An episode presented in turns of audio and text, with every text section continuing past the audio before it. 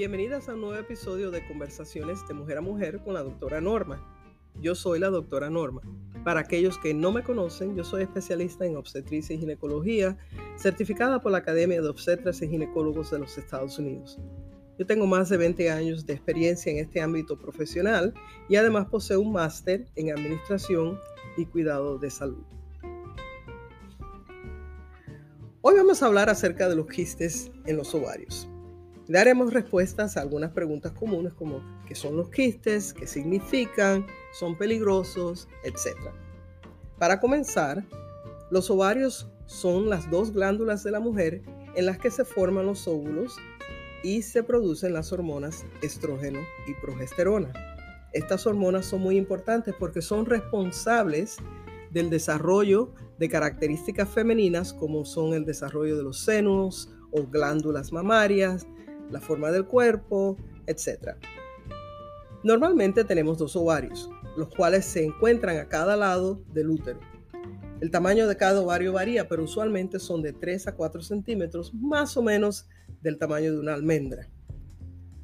Los ovarios comienzan su función específica entre los 8 y 13 años, y a eso le llamamos pubertad. pubertad. Y es cuando comenzamos a ver estos cambios interiores y exteriores que anteriormente mencioné. Los ovarios dejan de funcionar usualmente entre los 45 y 50 años y a esa etapa le llamamos menopausia. Más adelante conversaremos más a fondo acerca de la menopausia, pero por ahora solamente quiero mencionar que es una etapa normal en nuestro ciclo. Ahora bien, cuando decimos quiste de ovario nos referimos a aquellos sacos que se forman en los ovarios. La causa más común es debido a su funcionamiento, quiere decir el ovario, al ejercer su función normal, forma quistes. Estos sacos usualmente están llenos de, líquido. Digo usualmente porque pueden contener otras sustancias o pueden ser sólidos. Pero repito, la idea es que la mayoría de los quistes son funcionales, quiere decir, a causa del funcionamiento normal del ovario. Y aunque la mayoría de los quistes son normales, yo quiero solamente aclarar que hay algunos tipos de quistes que voy a mencionar que usualmente no son normales, pero que los quiero mencionar para tener una idea completa de los diferentes tipos de quistes que pueden existir. Por ejemplo, posiblemente han escuchado acerca de los teratomas o los dermoides. Estos quistes son formados por las células reproductoras que producen los óvulos. A esas células le decimos células germinales. Estos quistes son muy interesantes porque pueden contener tejidos como pelo, grasa, dientes, etc. Usualmente no son cancerosos. También posiblemente hayas escuchado acerca de los endometriomas. Estos quistes son causados por la endometriosis. Y la endometriosis es una condición en la que las células similares a las que cubren el interior del útero crecen fuera del útero. Y parte de ese tejido puede adherirse al ovario y formar un quiste. Y a ese le llamamos endometriomas. Los cistoadenomas son otro tipo de quistes que son formados por las células que crecen en la superficie del ovario. El quiste puede estar lleno de material acuoso o mucoso y los cistoadenomas son típicos y notorios porque pueden adquirir un tamaño excesivamente grande. Y para completar, solo quiero mencionar que algunos quistes son cancerosos y estos poseen características específicas y típicas en las cuales no entraré en este momento, pero eh, como dije anteriormente, quería mencionarlos para tener una idea completa de los diferentes tipos de, quistes que pueden existir. La mayoría de los quistes no causan síntomas, sin embargo, si van a dar síntomas o si te van a dar algún problema, te pueden causar síntomas como por ejemplo dolor abdominal que puede aparecer y desaparecer ah, inmediatamente, es posible que sientas dolor en la zona abajo del ombligo, especialmente si hay ruptura de este quiste. Una sensación de saciedad, presión o pesadez en el abdomen son síntomas comunes y también hinchazón abdominal.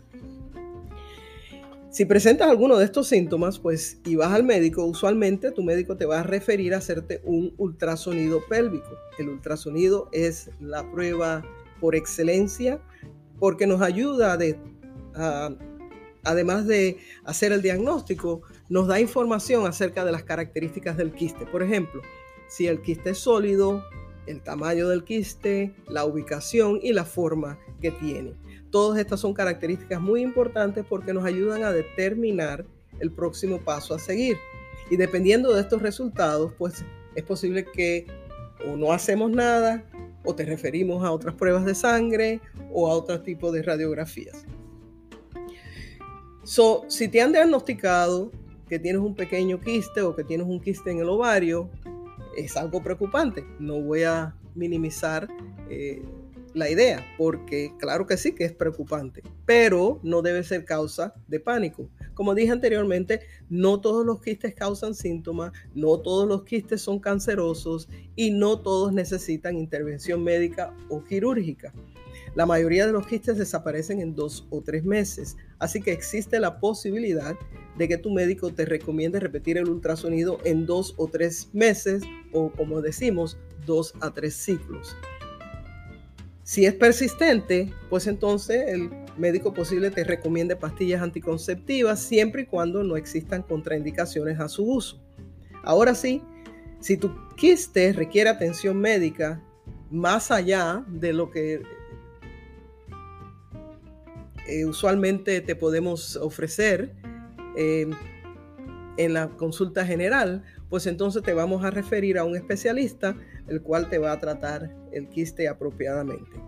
Una vez más, todo esto depende de tus síntomas y el resultado de las pruebas diagnósticas y también de tu historial médico. Y así termino el programa de hoy. Espero haber aclarado algunos de los tantos mitos acerca de los quistes de ovarios. Una vez más, gracias por conectarte a este podcast este y todos los demás podcasts que están, están disponibles en las plataformas sociales como Spotify, Apple Podcast, Anchor, Facebook, Instagram, bajo el handle Doctora Norma. Como dije anteriormente, dedicaremos el mes de febrero para conversar acerca de la menopausia, un tema de alto interés y altamente controversial.